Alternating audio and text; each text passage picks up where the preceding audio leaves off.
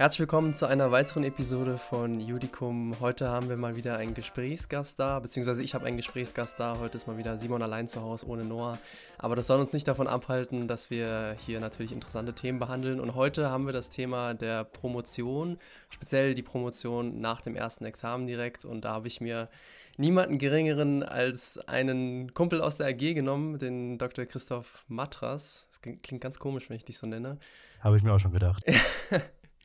Schön, dass du äh, meiner spontanen Einladung gestern gefolgt bist und dir Zeit genommen hast, hier nach der AG spontan äh, diese Aufnahme zu machen und ein wenig über deine Promotion zu sprechen. Wir können ja mal damit anfangen, dass du einfach äh, ein paar Worte so ein bisschen wie im Bewerbungsgespräch über dich selbst findest und äh, vielleicht mal sagst, wer du so bist, was du so gemacht hast und warum wir jetzt überhaupt hier sitzen. Ja, super gern. Erstmal Hallo in die Runde und danke für die Einladung natürlich. Ähm, wie du ja schon gesagt hast, sind wir ja zusammen im Referendariat, jetzt ja leider nicht mehr ganz.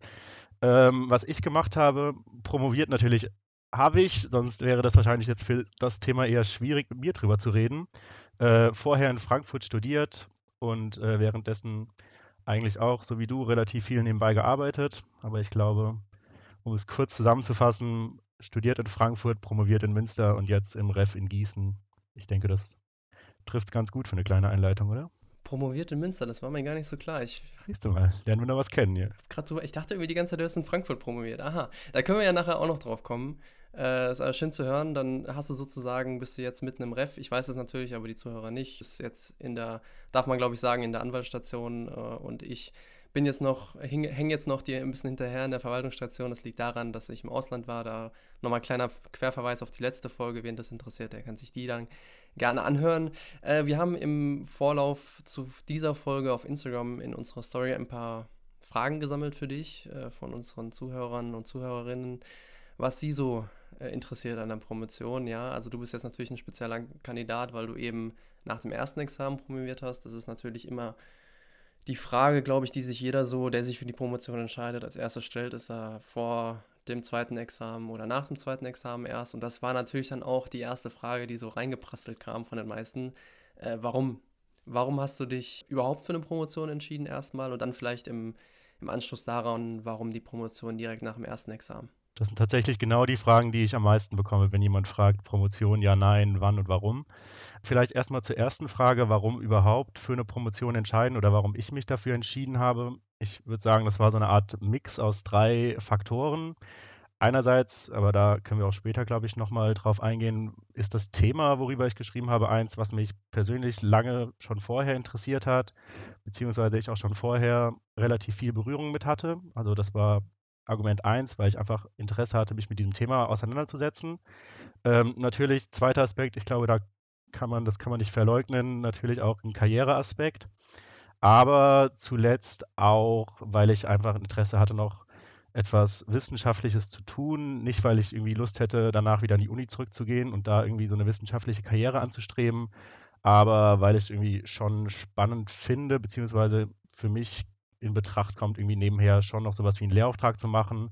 Und da ist es ja irgendwie eine, eine gute Sache, zumindest selber auch wissenschaftlich nochmal etwas getan zu haben ähm, warum promovieren nach dem ersten Examen oder warum ich nach dem ersten Examen promovieren wollte. Vielleicht als kleine Einleitung dazu. Ähm, ich hatte darüber nachgedacht, zu promovieren, eigentlich auch erst nach meinem Examen, als ich dann gemerkt habe, die Noten passen. Ich könnte das machen, ohne da große Hürden zu haben, aber auch da können wir nochmal äh, drauf eingehen, wie es denn eigentlich ist mit Voraussetzungen. Gibt es da irgendwelche Anforderungen? Weil das auch so eine Frage ist, die ich immer äh, oft gestellt bekomme. Die dann natürlich auch ganz oft kamen von auf Instagram, ne? Siehst du mal, ohne die gelesen zu haben, weiß natürlich schon Bescheid. ähm, genau, das war eben so mein, mein Aufhänger. Ich habe gemerkt, mein erstes Examen lief ganz gut. Was mache ich damit? Gehe ich direkt ins Referendariat? War nicht so meine, meine Motivation irgendwie erstmal. Ich dachte, das war jetzt erstmal genug gelernt, genug getan. Ich möchte nochmal was anderes tun. Das war Argument 1.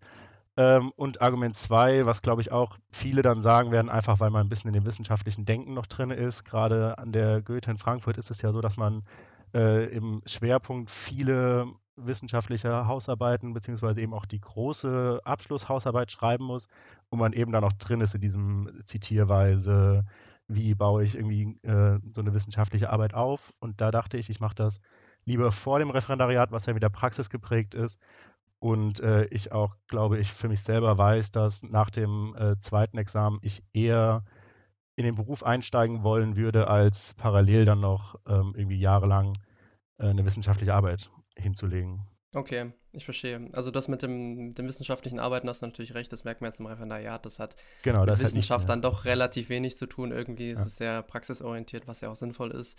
Aber ich höre dann richtig so ein bisschen raus, dass es dir nicht wie vielen anderen ausschließlich irgendwie um den Titel geht, sondern du wolltest auch mal so ein bisschen noch ähm, dich wissenschaftlich ein bisschen weiterbilden, wenn man das so sagen kann. Du wolltest da noch mal ein bisschen vertiefen. Du hattest ein Thema, was dich äh, mehr oder weniger interessiert hat. Äh, das ist ja eigentlich immer eine ganz gute Voraussetzung. Dazu wird nachher auch noch eine Frage kommen. Aber daran anknüpfend, du hast es auch schon so ein bisschen angesprochen, was waren denn so die Voraussetzungen? Also du hast dich damit bestimmt auch im, im Vorhinein so ein bisschen auseinandersetzen müssen.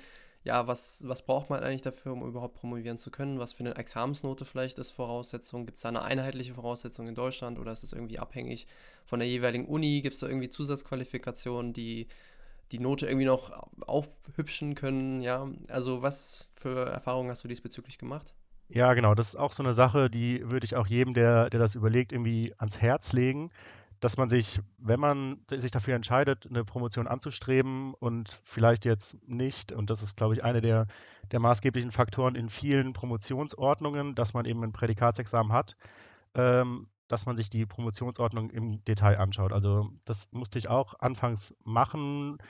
Ähm, also es gibt an jeder Uni eine eigene Promotionsordnung quasi, sowie die Studienordnung, die eben sagt, welche Kernvoraussetzungen quasi erfüllt sein müssen. Da gibt es welche, wie jetzt beispielsweise bei mir, die da relativ strikt erstmal sind und sagen, okay, man braucht unbedingt neun Punkte, entweder in der im staatlichen Teil oder insgesamt, meine ich. Das wäre jetzt die nächste Frage für mich gewesen, ja. Genau, also das, das unterscheidet sich auch und es gibt auch Universitäten, die sagen, nee, das ist gar nicht so streng, sondern man kann auch mit einem, äh, mit einem guten befriedigend plus eben irgendwie einer, einer krass guten Seminararbeit äh, problemlos promovieren. Das ist so die, die erste Hürde quasi, die man formell schaffen muss, dass man eben schaut, gibt es eine Uni, die mit meinen Noten irgendwie matchen und dann gibt es noch eine zweite Hürde, die noch quasi eine Ebene drunter ist. Es gibt auch Lehrstühle, die nochmal eigene Anforderungen drüberlegen. Also es gibt welche, die sagen, okay, man muss, zum, muss äh, irgendwie ein Prädikatsexamen haben, plus eine, die, die wissenschaftliche Hausarbeit muss irgendwie im, keine Ahnung, oberen zweistelligen Bereich sein, irgendwie solche mhm. Anforderungen. Das heißt, es ist irgendwie so ein, so ein, zumindest von den Voraussetzungen, so ein zweigliedriger Schritt bei mir gewesen, dass ich geschaut habe, welche Unis kommen in Betracht, habe mir dann die Promotionsordnung angeschaut, passe ich da rein. Es gibt auch welche, die sagen, man muss zumindest mal da studiert haben irgendwie. Ähm, und dann habe ich geschaut, welche Lehrstühle kommen eventuell dann in Betracht, wenn man diese, dieses, dieses System verfolgen mag. Genau, das sind so die formellen Voraussetzungen. Also klarer Tipp, irgendwie Promotionsordnung anschauen und eben Lehrstühle konkret nochmal auf den Webseiten schauen, gibt es da irgendwelche äh, besonderen Anforderungen. Und zweite Voraussetzung, vielleicht nicht notentechnisch, aber eben vielleicht irgendwie charaktertechnisch oder einfach selbstmotivationstechnisch. Man muss eben schauen, will man das, will man wirklich wissenschaftlich arbeiten, weil man ist je nach ähm, Einbindung und je nachdem, wie man promoviert, äh, schon relativ frei und muss relativ selbstverantwortlich schauen, kriegt man das hin, will man das und ähm, kann man sich selber genug motivieren, da wirklich dann über einen ganz langen Zeitraum intensiv an einem Thema zu forschen und auch irgendwie das von vielen Seiten zu beleuchten, ja. Mhm. Davon abhängig ist wahrscheinlich auch so ein bisschen, wie lange du dafür brauchst am Ende des genau. Tages. Wie motiviert du bist, wie viel Bock du auf das Thema hast am Ende des Tages. Ich habe bei dir jetzt ein bisschen rausgehört, du hattest schon so ein bisschen Lust auf das Thema. Ähm, aber ich verstehe dich dann auch richtig, dass man auch mal ein bisschen gucken soll bei anderen Unis. Also was sagen die Ordnungen genau. der, der anderen Universitäten, nicht nur die eigene. Man soll sich mal ein bisschen einfach in Deutschland umhören. Ich meine, Google äh, hat ja alles am Ende des Tages und äh, ich glaube, da kann man ziemlich viel finden. Aber das ist auf jeden Fall mal gut zu hören. Das ist aber dann, wenn ich es richtig verstehe, nur der erste Schritt sozusagen in diesem, man kann es glaube ich Bewerbungsverfahren nennen oder genau. Bewerbungsprozess, weil du kannst dich ja nicht einfach anmelden, sondern du musst dich ja wirklich darum bewerben, äh, dass du da angenommen wirst als, als Doktorand, äh, ist glaube ich der passende Begriff. Wie findet man denn dann im zweiten Schritt neben der richtigen Uni dann auch den richtigen Doktorvater, also den richtigen Professor, die richtige Professorin, die einem da ja, weiterhelfen kann und auch thematisch vielleicht äh, passend ist? Genau, also der eine Weg ist natürlich irgendwie, dass man an der eigenen Uni schaut, welche äh, Lehrstühle oder welche Professoren, Professorinnen machen oder kennt man schon. Kann, ich kenne viele Fälle, die quasi schon mal irgendwie vorher an einem Lehrstuhl gearbeitet haben und dann quasi übernommen wurden für eine Promotion später oder auch, dass sie ihre wissenschaftliche Hausarbeit geschrieben haben, die dann quasi vertieft haben. Diese Fälle gibt es. Das ist natürlich irgendwie, glaube ich, ein optimaler Weg, weil man sich da gar nicht groß dann bewerben muss, gar nicht groß rumsuchen muss. Mhm. Ähm, ich habe es damals nicht so gemacht, weil ich äh, vom Schwerpunkt in der Uni nicht der, der, eben nicht damit gematcht hat, was ich, wo ich promoviert habe. Deswegen musste ich aktiv suchen.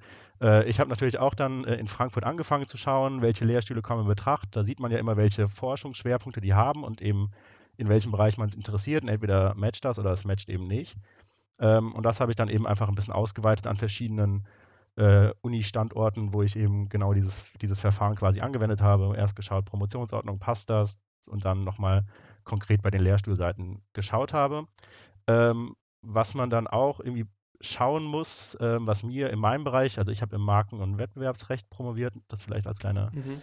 Kleine Info nochmal vorweg. Passt ja zu die, dir, da, jetzt wo ich dich so kenne, ja. Die da in dem Bereich eben Interesse haben. Viele Lehrstühle möchten eben auch, dass man konkrete Titel, also Themenvorschläge schon mitbringt. Also es ist nicht so, dass man sagen kann, ich möchte promovieren und dann, also es gibt auch diese Fälle, aber bei mir war es so, die Voraussetzung an den Lehrstühlen selber war dann auch, äh, bring bitte wenigstens mal Vorschläge mit mindestens mal eine, manche wollten auch drei haben und da muss man auch erstmal schauen, wo findet man eigentlich ein Thema. Ähm, genau, und so habe ich dann eben mit meinen Themenvorschlägen mich dann quasi so mit so einer Kurzvorstellung beworben, äh, von ein paar dann auch eine Absage bekommen, weil einfach das Thema irgendwie nicht äh, in den Forschungsschwerpunkt passt oder eben bestimmte Aspekte an dem Thema noch gefehlt hätten, um ein taugliches Thema zu sein. Äh, und so hat sich mein, mein, mein ursprünglicher Gedanke auch noch ein bisschen gewandelt, ein bisschen entwickelt, eben auch tatsächlich durch Absagen ähm, aber eben auch durch, durch Gespräche mit äh, verschiedenen Professoren, die eben nochmal einen guten Input gegeben haben, was denn eigentlich äh, wirklich so Kernfragen sind, die sich hinter, hinter diesem Thema quasi verborgen haben. Ja. Okay, verstehe, ja. Wie bist du dann ursprünglich auf die Themen überhaupt gekommen? Also seien es jetzt die Themen, die jetzt am Ende vielleicht noch ein bisschen abgeändert wurden oder wie auch immer, aber ursprünglich saßt du ja erstmal alleine zu Hause vermute ich jetzt einfach mal, und hast dir überlegt, ja, was für Themen könnte man denn da anbringen? Und wenn man jetzt nicht unbedingt gerade Profi in einem Gebiet ist oder da seit fünf Jahren drin arbeitet, dann weiß man ja auch nicht unbedingt immer, wo liegen die Schwerpunkte. Und wenn man die Schwerpunkte dann irgendwie, was weiß ich, auf Back Online oder so äh, sucht und dann am Ende des Tages sind Schwerpunkte, die wurden halt auch schon behandelt. Und äh, irgendwie muss man ja auch ein Thema finden, was noch so ein bisschen Zukunft hat, was auch noch diskutabel ist. Wie hast du das denn da gemacht? Genau. Ähm, das ist genau das, was, was ich auch mit vielen immer diskutiere, wenn es darum geht, wie finde ich eigentlich ein gutes Thema. Äh, vielleicht habe ich da auch wieder so eine, so eine Art Luxusposition gehabt. Ich habe vor dem ersten Examen schon relativ lang äh, im Bereich Markenwettbewerbsrecht als äh, studentischer Mitarbeiter, wissenschaftlicher Mitarbeiter gearbeitet. Und mein Thema kommt quasi aus dieser Tätigkeit heraus, weil da gab es eben immer so ein, so ein Problem. Also ist jetzt auch mein, mein Thema dann geworden. Äh, Im Markenrecht, was, was vielleicht für die, für die Welt ein relativ kleines ist, aber doch ein, ein spannendes. Und das habe ich in der, in der Vorarbeit quasi schon relativ lange aus verschiedenen Perspektiven eben aufgrund meiner Tätigkeit eben anschauen müssen und ein bisschen abgearbeitet und dachte mir die ganze Zeit, das kann ja jetzt nicht das Ende sein, dass ich jetzt hier in, meiner, in meinem Gutachten, was ich hier auf der Arbeit schreibe, irgendwie so ein so ein Fragezeichen am Ende habe. Wie so und so ist. kam ich dann quasi, genau, und da kam, so kam ich eben auf mein Thema, das kam quasi dann sozusagen aus dieser Tätigkeit heraus. Deswegen wusste ich, okay, da gibt es ein Problem, das Problem ist wirklich noch, noch fraglich und das habe ich dann quasi aus meinen, meinen Gutachten von der Arbeit damals, eben mit, mit Zustimmung meiner Chefs natürlich, ein äh, bisschen ausgearbeitet, umgearbeitet und dann eben konkret vorgeschlagen. Genau, ansonsten äh, wüsste ich jetzt, glaube ich, auch nicht genau, wie man gut auf ein Thema kommt. Mhm. Ich habe mir auch dann die Frage gestellt, wie macht man das? Setzt man sich zu Hause hin, schlägt einen Kommentar auf und sucht irgendwie Meinungsstreite? Kann man vielleicht auch, aber für mich der, also gerade weil mein, mein Thema und mein Gedanke auch ein sehr praktischer Ansatz eben ist, ähm, ist eben diese, diese, vielleicht eine Idee, einfach mal Praktiker zu fragen, wo haben die Probleme? Das könnte man vielleicht, wenn man nicht gerade so ein dogmatisch schwerpunktmäßiges, sondern eher ein praxisnahes Thema sucht, eine gute Idee wäre vielleicht. Ja gut, aber dann kann man ja deine Erfahrung durchaus ein bisschen abstrahieren und sagen, vielleicht ist es sinnvoll, sich im Vorhinein mit einer Thematik, also einem bestimmten Bereich auseinanderzusetzen, also noch nicht so konkret, sondern sagt, wie du jetzt, äh, ich will irgendwie ins, äh, mich mit Markenrecht auseinandersetzen, dann kann man ja irgendwie sich für ein, zwei Monate das Thema intensiv einlesen. Vielleicht trifft man da schon auf bestimmte Probleme, mhm. die noch offen sind und kann die dann mit Praktikern besprechen oder dann vielleicht mit einem potenziellen Doktorvater. Oder man sagt halt, ja, was weiß ich, ich gehe in eine Kanzlei, ich arbeite in dem Gebiet. Voraussetzung ist natürlich, dass man äh, angenommen wird in einer Kanzlei und dort arbeiten kann, äh, kann man auch noch ein bisschen Geld nebenbei verdienen und sich vielleicht in eine Thematik einarbeiten, die dann so spannend werden kann, dass man sich daraus ein, ja, ein Promotionsthema erschließen kann. Also ich denke, du hast da vielleicht ein, einfach ist das falsche, falsche Wort, du hast da ein recht guten Weg gehabt, also dass dir das so in den Schoß gefallen ist, das Thema, aber ich glaube, das kommt einfach nur daher, dass du schon im Vorhinein gesagt hast, äh, du willst dich so in das Thema einarbeiten und du hast so Bock auf das Thema, dass du da einfach äh, schon durchgedrungen bist und deshalb bist du eigentlich auf dieses Thema überhaupt erst gestoßen. Aber dann verstehe ich das so richtig, dass man sich grundsätzlich frei entscheiden kann, was das Thema angeht, aber das noch dann freigegeben werden muss vom Doktorvater am Ende des Tages. Genau, da kann man auch wieder, ich glaube, da kommt es wieder sehr drauf an, welchen Doktorvater oder welche Do Doktormutter, glaube ich, wäre dann auch das, der, der richtige. Ich bin mir auch nicht, ich bin mir auch nicht sicher, was der richtige Gegenbegriff Begriff dazu. ähm, aber das, da kommt es, glaube ich, auch ein bisschen drauf an, wo man dann am Ende ist. Ähm, ich habe von vielen gehört, dass da wirklich auch teilweise sehr, sehr viel mitgesprochen wird. Ich hatte das Glück bei mir und das, das äh, finde ich auch, also ist auch so eine Sache, die mich immer wieder gerne daran zurückdenken lässt, dass ich relativ freigelassen wurde bei meinem, bei meinem Vorhaben. Ich hatte zwar auch einen, einen guten Austausch mit meinem Doktorvater immer. Äh, wir haben auch viel darüber gesprochen, was denn alles so vielleicht grundlegende Fragen meines Themas sind. Aber im Endeffekt hat er mir relativ viel Freiheit gelassen und mir gesagt, ich soll es so machen, wie ich möchte. Er hat ein bisschen Input gegeben, was man denn mal vielleicht irgendwie einbauen könnte, was, was sinnig wäre. Ähm, und so war bei uns ein, ein, schöner Austausch eben mit meinem Thema, mit meinen Gedanken. Und er hat halt gesagt, was er dazu denkt. Und so wurde das dann eben so ein, so ein schönes Projekt, wo ich aber trotzdem relativ frei äh, und ohne großen Einfluss von ihm Vorgaben bekommen habe. Deswegen lief das für mich ganz gut. Ich habe aber auch schon von Fällen gehört, wo eben relativ viel Einfluss drauf genommen wird und man eben gesagt bekommt, das muss rein, das fehlt noch, das sollte vielleicht komplett rausgelöscht werden. Und das, das gibt es auch. Und ich glaube, das ist auch wieder so eine, so eine Typensache, A, vom, von Dr. Vater, Dr. Mutter, wir nennen es jetzt einfach mal so, ähm, und eben auch von einem selber, wie, wie frei man sich da irgendwie Freiräume schaffen möchte. Ja. Hm. Ja, gut, es wird wahrscheinlich auch ein bisschen davon abhängen, welches Thema du hast. Genau. Ähm, Themen können ja in verschiedene Richtungen gehen und äh, einerseits kann man sich vielleicht für eine Richtung entscheiden, dann sagt der äh, Doktor Vater oder Mutter, ja, sagt dann vielleicht, äh, die andere Richtung ist vielleicht ein bisschen sinnvoller, aber dann gibt es natürlich auch Themen, die gehen nur in eine Richtung genau. und die haben so ein paar Stolpersteine auf dem Weg und genau diese Stolpersteine hast du vielleicht übersehen und äh, der Professor, die Professorin sagt dann, hm, das sind aber genau die Steine, die uns interessieren. Es genau. hängt wahrscheinlich auch so ein bisschen davon ab, ne? Aber das ist auch mal gut zu wissen, ja. So ein bisschen frei entscheiden, aber trotzdem wird man noch so ein bisschen gelenkt. In den meisten Fällen verstehe ich das jetzt so. Das heißt, wir sind jetzt so ein bisschen an einem Punkt angelangt, wo man sich jetzt um einen Platz beworben hat, nenne ich es jetzt einfach mal mhm. so. Man hat ein Thema gefunden, man hat das Thema präsentiert. Das Thema wurde eingehend besprochen, man hat sich äh, auf etwas geeinigt, sage ich jetzt einfach mal, und man will jetzt anfangen. Also es geht sozusagen los. Da kriegt man ja erstmal so eine Art was kriegt man da? Zustimmung, formelle Zustimmung, dass man jetzt übernommen wird? Ja, man Doktorand? schließt so einen äh, Betreuungsvertrag, glaube ich, heißt das dann auch formell. Also Betreuungsvertrag. irgendwie so, heißt das Betreuungs... Ich glaube, Betreuungsvertrag heißt das. Das ist aber jetzt nicht irgendwie so ein, so ein Riesenvertragswerk, sondern das ist, glaube ich, also bei mir war es irgendwie so ein Einseiter, ja, ich übernehme die Betreuung und dann sagt man, ja, okay, ich möchte betreut werden quasi. Okay, ich und verstehe. Das, und dann fängt man quasi einfach an. Dann geht's los. Und war es bei dir Voraussetzung zum Anfang, dass du beim Lehrstuhl arbeitest? Ich glaube nämlich, dass es bei manchen Lehrstühlen Voraussetzung ist. Die Frage kam nämlich ab und zu auch und ich hatte mich vor ein paar Jahren auch mal so ein bisschen mit der mhm. Thematik beschäftigt und ich glaube, das ist damals auch schon so ein bisschen aufgepoppt. Äh, die Frage, muss ich da arbeiten? Kann ich woanders arbeiten? Kann ich auch gar nicht arbeiten? Wie war das da bei dir und was hast du da für andere von anderen gehört. Ich glaube, die Tatsache, dass äh, du bisher nicht wusstest, dass ich in Münster promoviert habe, spricht schon mal dafür, dass ich wahrscheinlich nicht nach Münster gezogen bin. Ähm, das stimmt, ja das war auch einer der Gründe, warum ich äh, mich bei mehreren Le Lehrstühlen bewerben musste. Einfach weil teilweise wirklich eben diese Voraussetzung ist, man soll parallel am Lehrstuhl arbeiten. Ähm, das ist natürlich dann auch wieder mit ein paar Konsequenzen verbunden. Einerseits, ähm, dass man eben, glaube ich, auf drei Jahre zumindest erstmal von vornherein so eine Art äh, befristeten Vertrag schließen muss und da so ein bisschen eingebunden ist in diese ganze, äh, in diesen ganzen Uni-Lehrstuhlapparat. Mhm. Aber und so habe ich es gemacht und so kenne ich auch einige. Ich äh, habe weiter in Frankfurt in der Kanzlei gearbeitet und habe von vornherein gesagt, ich würde gern extern promovieren.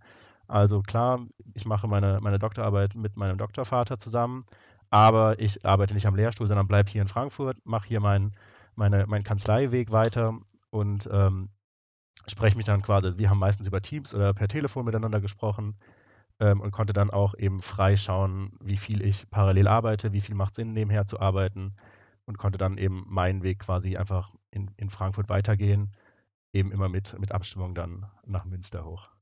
Das ist ja heutzutage zum Glück auch etwas flexibler, gerade mit Programmen wie Teams, dass man da ein bisschen entspannter ist, was genau. die Örtlichkeiten angeht und nicht immer nach Münster runterfahren muss. Stell dir mal vor, du hättest jetzt immer hinpendeln müssen, das wäre es ja. ja. auch irgendwie nicht gewesen. Aber dann hast du nebenbei in der Kanzlei noch gearbeitet, während du promoviert hast. Du musstest aber nicht in der ähm, im Lehrstuhl arbeiten. Genau. Das ist gut zu wissen, dass es auch solche gibt. Aber siehst du, also hast du es auch schon so gehört, dass es solche und solche gibt, ne? Also das ist auch. Also ich habe auch konkret Absagen bekommen, weil ich, weil, weil eben genau diese, diese Thematik quasi im okay. Weg stand. Das, das gibt es Fälle.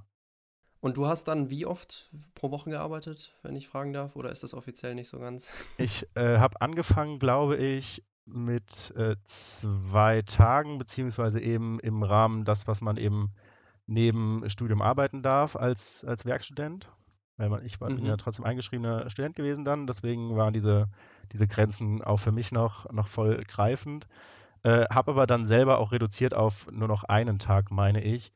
Ähm, und das war eben auch einer der, der Argumente, die ich dann mit der Zeit gemerkt habe, wenn ich das wirklich ernsthaft jetzt durchziehen möchte und nicht irgendwie Ewigkeiten promovieren möchte, dann muss ich irgendwie einen Abstrich machen und habe dann gesagt, okay, ich arbeite nur noch einen Tag die Woche, arbeite vier Tage an meiner Doktorarbeit weiter und kam dann so eigentlich ganz gut durch. Aber das ist auch wieder, glaube ich, eine Typensache. Also ich, ich wollte eben möglichst zügig das Ganze, Ganze durchziehen ähm, und habe dann eben auch gesagt, okay, dann arbeite ich weniger. Aber es gibt eben auch Fälle, die, die sagen, ich arbeite mehr, lass mir Zeit, was auch vollkommen legitim ist, meine ich, oder auch zwischendurch nochmal einen ordentlichen Urlaub einzulegen. Ähm, Gerade nach dem ersten Examen super verständlich. Mhm. Ähm, genau, und da kann man eben seinen Weg, glaube ich, auch ganz gut finden. Und das ist eben der Vorteil, wenn man, meine ich, der Vorteil, wenn man extern promoviert, dass man da eben nicht irgendwie irgendeine Vorlesung mitgestalten muss, irgendein Tutorium halten muss im Rahmen der, der Tätigkeiten. Aber das ist, glaube ich, auch so eine, so eine Typensache dann.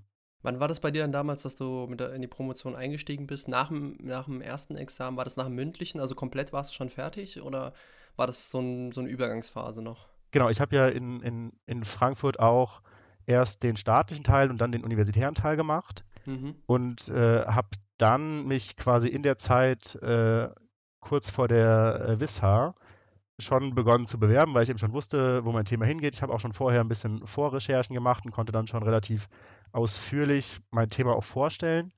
Ähm, WISHA bedeutet wissenschaftliche Hausarbeit, ganz kurz am äh, Rande, okay. für all diejenigen, die, nicht die sich damit nicht auskennen, also das ist der Schwerpunkt sozusagen dann. Ne? Genau, der, der Abschluss der, der, des Schwerpunkts. Genau, sorry, ich wollte dich nicht unterbrechen, aber das Alles ganz gut. kurz. Ähm, genau, habe ich dann vorher schon beworben, was eben auch wieder ein Grund ist, den man vielleicht beachten soll, wenn man halt den staatlichen Teil schon im äh, vollbefriedigenden Bereich hat, dann, dann ist es quasi schon so ein bisschen eine Möglichkeit, vorher sich gut zu bewerben, weil man eben ja, wie ich gesagt habe, meistens die, die Voraussetzung hat, entweder im Gesamtzeugnis über äh, neun Punkte oder eben in, im staatlichen Teil. Und wenn man den staatlichen hm. Teil logisch ausgerechnet dann, ähm, dann konnte ich mich vorher bewerben. Der staatliche Teil ist ja in den meisten Fällen auch äh, die etwas größere Hürde, Prädikat genau. zu schaffen. Wenn ich mich einfach mal so weit aus dem Fenster lehnen darf. genau, und dann äh, hatte ich mein Thema schon vorher quasi meinen Doktorvater kennengelernt und konnte dann quasi unmittelbar nach meiner, meiner wissenschaftlichen Hausarbeit, also unmittelbar nach Ende des, des Schwerpunkts, dann auch direkt quasi übergehen in, in, in das Promotionsprojekt. Okay, ich verstehe. Das heißt, du warst noch eingeschrieben, hast du ja vorhin auch gesagt, als Student. Genau. Ähm, warst du dann über die ganze Zeit noch eingeschrieben oder hast, ja. du dich, äh, hast du einfach nur noch das Semester auslaufen lassen? Nee, ich habe mich weiter, ich bin weiter immatrikuliert geblieben dann. Wie lange hast du dann insgesamt gebraucht für die Promotion? Also sagen wir mal von, wir können ja verschiedene Daten mal ansetzen. Also wir können ja einmal vielleicht sagen, äh, zwischen dem Tag, wo du wirklich äh, entschieden hast, okay, ich gehe das Ganze jetzt an und ich schreibe jetzt irgendwie die äh, Professoren an, so das ist Punkt 1. Dann vielleicht Punkt 2 äh, im Gespräch mit, dem, mit deinem Doktorvater dann auch schon gewesen, also in konkreten Gesprächen. Mhm. Dann Punkt 3 vielleicht, du hast angefangen, die Doktorarbeit zu schreiben und dann Punkt 4, du warst fertig mit dem Doktor. Also das sind sozusagen die vier Punkte, die du vielleicht mal zeitlich so ein bisschen, soweit du dich noch erinnern kannst, irgendwie darstellen kannst, damit man so eine Vorstellung dafür bekommt. Okay, ich äh, setze es anders an ein bisschen, aber ich versuche deine, deine, Punkte, ja. deine Punkte alle einzunehmen. Natürlich, Themenfindung war bei mir eben etwas, was schon weit vorher begonnen hat. Das, deswegen da okay, brauche ich, ja. glaube ich, gar keinen großen Dat kein, kein, Datum festlegen. Ähm, genau, Erstkontakt habe ich ja auch dann gerade schon so kurz vor, vor, vor Vissa, kurz vor Ende Schwerpunkt. Ähm, konkret angefangen und das war auch einer meiner, meiner Vorteile, finde ich, aber das war auch eigentlich mehr Zufall. Direkt nachdem ich quasi dann offiziell angefangen habe, war direkt ein Do äh, Doktorandenseminar bei meinem Doktorvater, wo wir dann eben schon ganz am Anfang konkret drüber sprechen konnten, wo soll die Reise hin, wie soll es laufen. Ähm, da habe ich dann auch wirklich nur so eine, so eine erste Skizze, so eine erste irgendwie so ein Ideenpapier gehabt mit ein paar Gliederungsebenen und konnte da eben schon relativ viel an Input mitnehmen, was mir dann halt super geholfen hat, weil ich dann schon eine, schon eine grobe Struktur hatte, wo ich wusste, okay, das, das ergibt so Sinn, das, das kann man so machen. Ähm, habe dann äh, intensiv dran gearbeitet und äh, mir so eine Art Skizze ein bisschen ausformuliert komplett, dann wieder Rücksprache gehalten und dann das Ganze finalisierte, dass das Ganze bei mir relativ zügig äh, einen Gesamtzeitraum von anderthalb, zwei Jahren, glaube ich, eingenommen hat. Okay, das ist ja, das ist ja, glaube ich, durchaus schnell im Vergleich.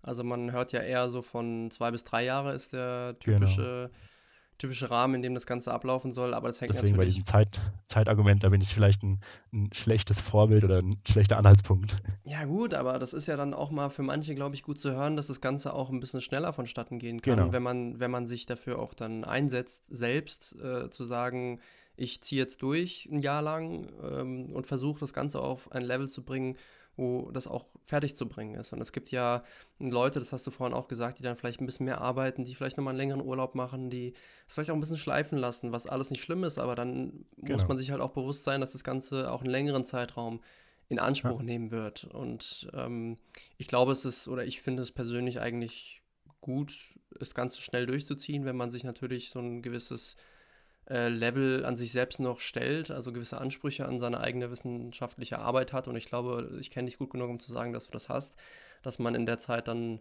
äh, zu Ende kommt, ist, glaube ich, gut zu wissen. Und dann hast du, wenn ich mich richtig erinnere, aber auch noch so ein bisschen in die Referendarszeit das Ganze noch mitgenommen. Du warst zwar fertig an sich mit der Promotion, aber ich habe es nicht mehr ganz zusammenbekommen, was dann da noch war. Da war noch irgendwas.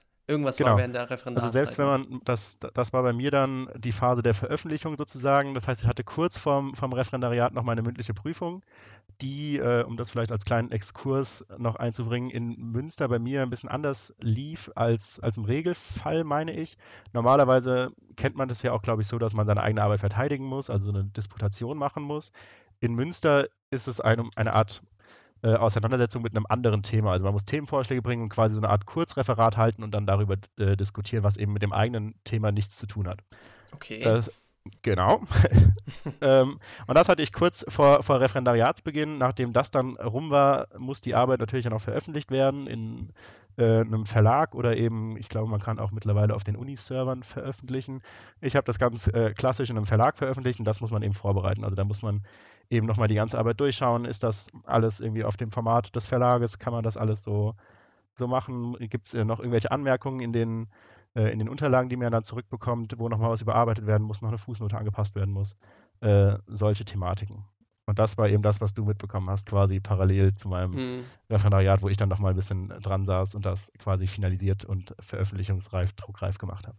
Aber das macht man dann auch bestimmt auch gerne noch, wenn man so dann auch seine eigene Veröffentlichung so ein bisschen noch finalisiert. Das ist doch auch eine das hat Thematik, was, ja. da ist man hinter, ja. Und dann auch so ein eigenes Buch zu veröffentlichen, äh, habe ich übrigens nie eins bekommen, will ich mal kurz an der, am Rande anmerken. Das ist natürlich auch, das ist natürlich auch eine spannende Sache. Und äh, VG Wort kann da natürlich auch angemeldet werden und so. Aber würdest du dann sagen, dass sich das in der Zivilstation am Anfang so ein bisschen davon abgehalten hat, vielleicht so viel schon machen zu können, wie du sonst hättest machen können, wenn du das nicht noch nebenbei hättest, wenn ich das jetzt grammatikalisch also in meiner, ausgedrückt habe. Ich glaube, in meiner Phase geht das ganz gut nebenher, weil das wirklich ja, wie du gesagt hast, eigentlich relativ schöne Sachen sind. Mhm. Ähm, ich wüsste nicht, ob ich es irgendwie hinbekommen hätte, A, noch irgendwie die Arbeit fertig zu schreiben im Beginn des Referendariats. Also das wäre mir vielleicht sogar auch schon ein bisschen viel. Also es gibt viele Fälle, die irgendwie sagen, ich fange an, mache alles relativ weit fertig und äh, formuliere vielleicht irgendwie im Referendariat noch aus.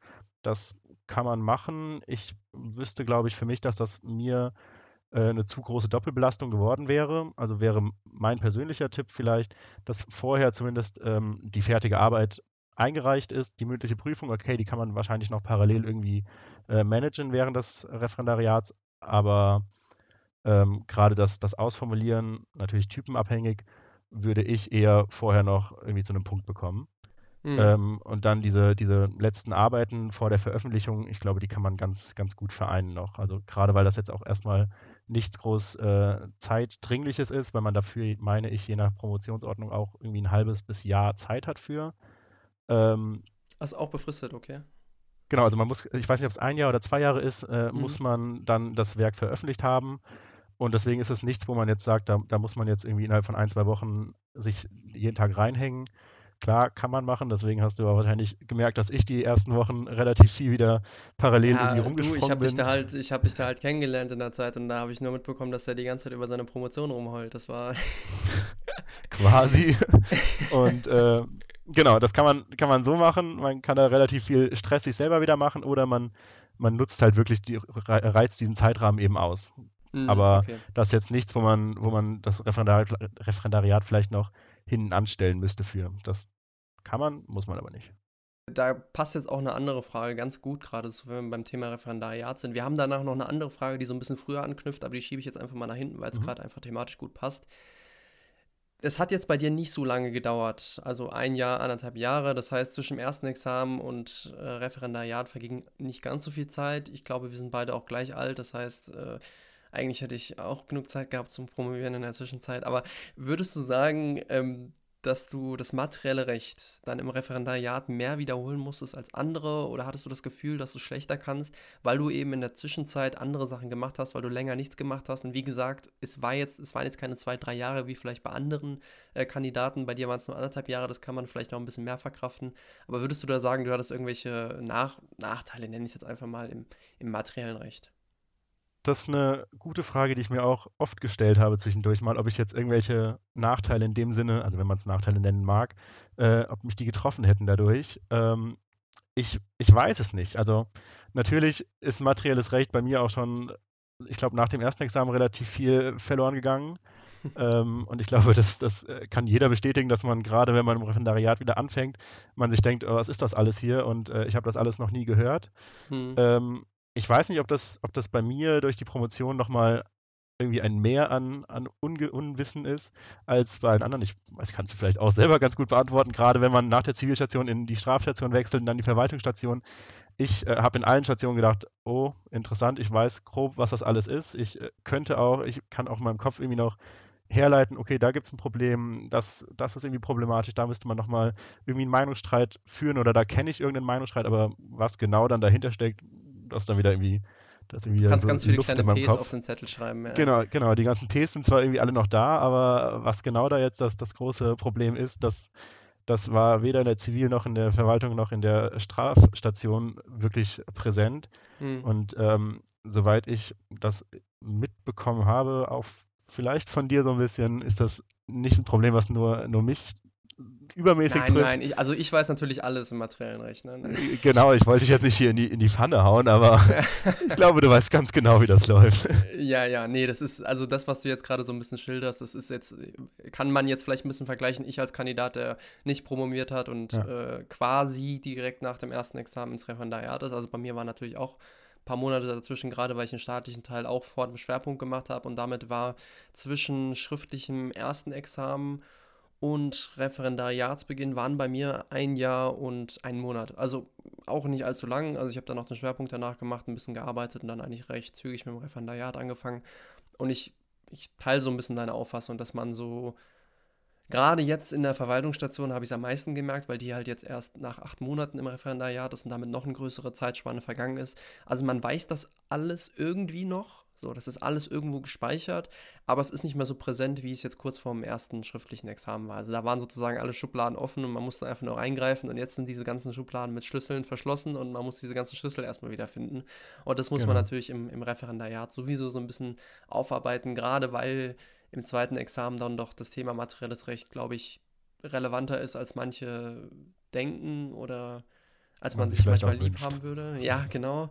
Äh, es bleibt halt einfach beim materiellen Recht. Das ist das Recht, was anzuwenden ist. Ähm, das ganze genau. Prozessuale drumherum und die ganzen formellen Sachen, Die sind jetzt natürlich neu im Referendariat und auf die kann man sich auch gerade am Anfang äh, fokussieren. Deswegen glaube ich, dass auch jeder, der nicht promoviert äh, und im Referendariat anfängt, sich sowieso erstmal aufs Prozessrecht konzentriert.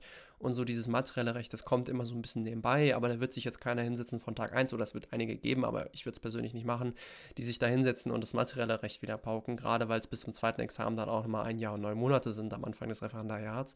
Und dieses materielle Recht wird dann sowieso erst, ich sag mal, gegen Verwaltungsstation, Ende Verwaltungsstation fängt es dann richtig an äh, mit dem Lernen und ähm, dann kommt auch das materielle Recht wieder. Und ob da zwischen jetzt anderthalb Jahre, zwei Jahre oder zweieinhalb Jahre vergangen ist oder vielleicht auch drei Jahre, ich weiß nicht, ob das so einen riesen Unterschied macht. Wenn wir dann irgendwann von fünf Jahren sprechen, ich glaube dann schon. Aber wie gesagt, ich glaube, ich teile da deine Auffassung und da können wir vielleicht so vergleichen, ein bisschen, bisschen rausarbeiten, dass es bei dir jetzt nicht so das Problem war. Genau, das denke ich mir nämlich gerade auch. Gerade Zivil, Straf, Verwaltungsstation ist ja wirklich, man wird da quasi reingeworfen und muss irgendwie versuchen, erstmal dieses ganze Prozessuale zu verstehen und zu verstehen, warum jetzt was wie folgt irgendwie läuft. Und da war ich zumindest immer ganz froh, wenn ich da überhaupt einen Überblick hatte, wo wir überhaupt gerade normtechnisch sind. ähm, und fand auch, dass da zumindest in den Stationen selbst das materielle Recht klar immer wichtig ist. Hast du ja auch selber gesagt, es ist immer meistens der Schwerpunkt, aber eben diese, diese krassen Probleme wirklich erst wieder präsent werden, wenn man dann anfängt, Klausuren zu schreiben, Aktenvorträge zu halten. Aber um die Stationen in Anführungsstrichen zu überleben, glaube ich, kommt man mit, so, mit diesem souveränen Halbwissen, was vom ersten Examen übrig ist und den Ps, die noch verschlossen sind, erstmal ganz gut durch. Und ähm, ja. genau, ich glaube halt auch, dieses Lernen, das, das kommt alles, muss alles wiederkommen, genau wie bei uns, in der Verwaltungsstation ja, fangen ja, natürlich ja, ganz viel an zu lernen. Aber das, das ist etwas, da, da kommt man, glaube ich, mit oder ohne Promotion einfach nicht drum herum, das quasi nochmal von, von null auf sich irgendwie wieder anzuschauen. Gut, man darf natürlich auch nicht vergessen, dass es im zweiten Examen nicht so einen Spagat, äh, so einen wissenschaftlichen Spagat geben wird wie im ersten Examen. Also da wirst du jetzt nicht irgendwie raubräuberische Erpressung auf 15 Seiten ausweiten und dann sagen, warum der BGH jetzt irgendwie was falsch gemacht hat, sondern dann wirst du halt sagen, hier im Kommentar steht halt, BGH sagt so und so und gut ist. Jetzt ganz, ganz vereinfacht. Und im gesagt. Zweifel verweisen wir auf den Podcast hier, oder? Genau, ja.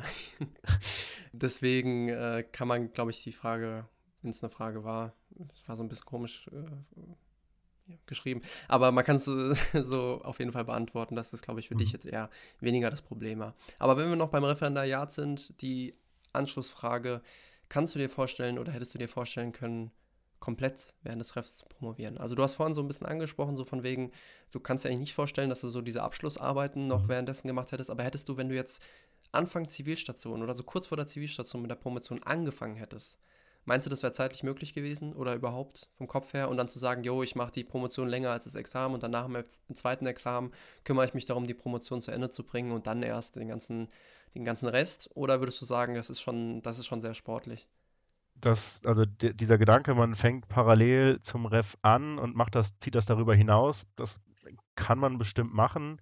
Ich weiß nicht, ob das, ob das irgendwie einen nicht eher durcheinander bringt, gerade wenn man jetzt schaut, wenn man so Richtung äh, Examen, ja, wir kommen jetzt langsam in die Richtung Examen, also das wird jetzt ein bisschen anstrengender, aber ich glaube, gerade wenn man in dieser, in dieser Phase ankommt, ich wüsste nicht, ob man parallel sich dann wirklich nochmal die Zeit nehmen mag und kann, nochmal was komplett anderes zu machen. Also gerade wenn man jetzt nicht irgendwie im BGBAT oder im äh, STGB irgendeinen so, so einen Grundsatzstreit äh, als Thema zugrunde legt, sondern wie ich beispielsweise in einem, in einem Rechtsgebiet, was fürs Examen, äh, ich glaube, eine unter, untere Bedeutung hat, ähm, wüsste ich nicht, ob mir, ob, mir das, ob mir das helfen oder eher vielleicht sogar schaden würde, wenn ich dann komplett rausgehe für, keine Ahnung, ein, zwei Tage die Woche, je nachdem, wie man sich das dann, dann machen will.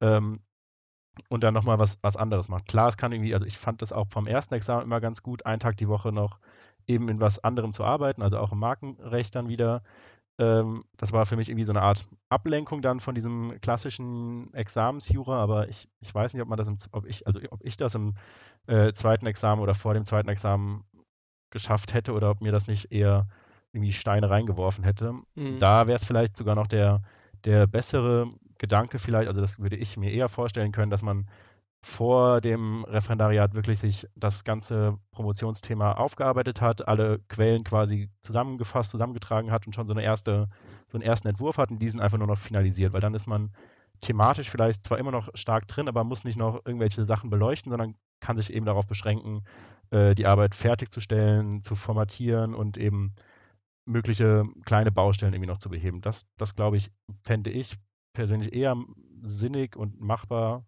Natürlich für meinen Fall, aber ähm, ja.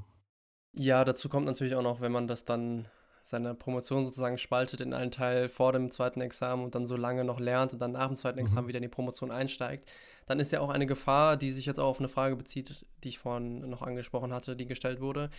Gibt es dann nicht auch die Gefahr, jetzt bezogen auf, wenn man es während, wenn man so eine lange Pause in der Zwischenzeit macht oder auch generell, dass es vielleicht jemanden anderen gibt, der zum gleichen Thema eine Dissertation schreibt und diese vielleicht mittendrin einreicht und dann merkt man, oh, da hat schon jetzt jemand drüber geschrieben und der hat auch das geschrieben, was ich so schreiben wollte. Was macht man dann? Oder hast du, hast du dir da irgendwelche Gedanken zu gemacht, was du dann machen würdest? Ähm, hat, hast du da mit deinem Doktorvater drüber gesprochen?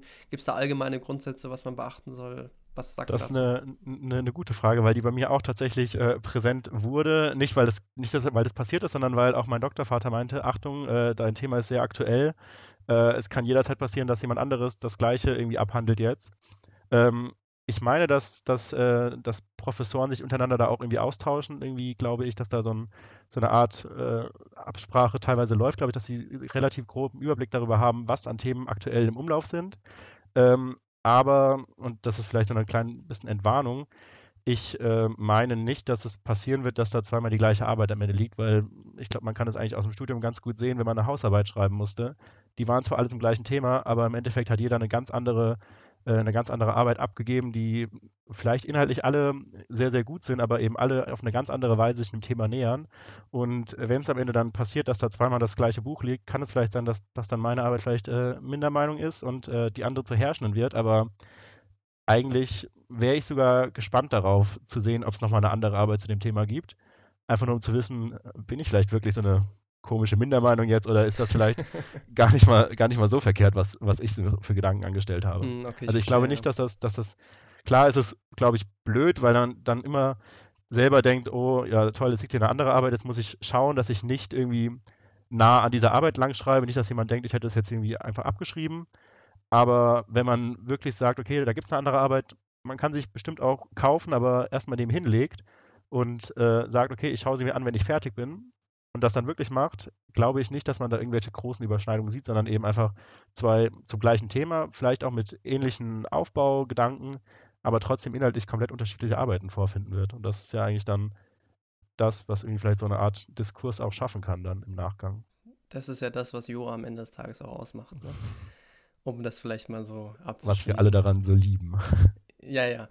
Äh, das hast du schön, schön beantwortet. Da hatte ich noch gar nicht so dran gedacht, dass das natürlich nicht so selbstverständlich ist, dass zwei Leute. Ich musste nämlich auch mich mit, der, mit dieser Frage auseinandersetzen, ja. Ja. Ja, spannend auf jeden Fall. Das war dann tatsächlich auch die letzte Frage, die wir so reinbekommen haben. Ich meine, es waren ja einige Fragen. Wir sprechen jetzt auch schon einige Minuten. Und ich glaube und hoffe, dass wir die ganze Thematik promovieren nach dem ersten Examen so gut es ging beleuchtet haben, bezogen auf deinen Fall. Wenn natürlich jetzt noch Leute irgendwelche Fragen offen haben, äh, unten in der QA auf Spotify kann man uns direkt die Fragen schreiben. Auf Instagram auch gerne, per Mail auch gerne. Und im Christoph bestimmt auch LinkedIn äh, eine Frage schreiben, wenn irgendwas offen bleibt, also da keiner von uns beiden beißt. Aber bevor ich die Folge jetzt schließe, Christoph, wie immer am Ende, gibt es noch irgendwas, was du den Leuten persönlich einfach mitgeben willst, die jetzt vielleicht auf dem Weg sind zu promovieren, die gerade vielleicht schon am Promovieren sind die es vorhaben, die darüber nachdenken, es irgendwann zu machen. Einfach irgendwas, was du persönlich so den Leuten mitgeben willst, was, dir nicht, was du nicht gefragt wirst. Also diejenigen, die schon am Promovieren sind, äh, haltet durch. Es, es lohnt sich im Ergebnis. Es macht Spaß, auch wenn es manchmal irgendwie äh, aussieht wie eine große Wand, glaube ich. Das ist eigentlich ein guter Tipp. Ähm, und für die, die es überlegen, äh, wirklich sich damit befassen, schauen, dass man irgendwie einen Doktorvater findet, mit dem man, dem man gut matcht irgendwie. Äh, vielleicht auch mit anderen mal austauschen, die, die promovieren, da fragen, wie die Erfahrungen sind mit den, mit den verschiedenen Doktorvätern, Doktormüttern. Wir wollten es ja zusammenfassend. Und wirklich, wenn man, wenn man das ernsthaft in Erwägung zieht, wirklich einfach machen. Es ist eine, eine ganz andere Erfahrung irgendwie im Vergleich zum Studieren und ähm, ich glaube, es lohnt sich. Ja, also je nachdem, welche Ziele man verfolgt. Ja, ich habe jetzt bei dir auch nicht das Gefühl, dass das irgendwie verschwendete Zeit war und du jetzt ein alter grauer Mann schon bist, weil du so lange promoviert hast. Ich meine, wir sind ja gleich alt, äh, deswegen, das waren ein paar schöne Worte.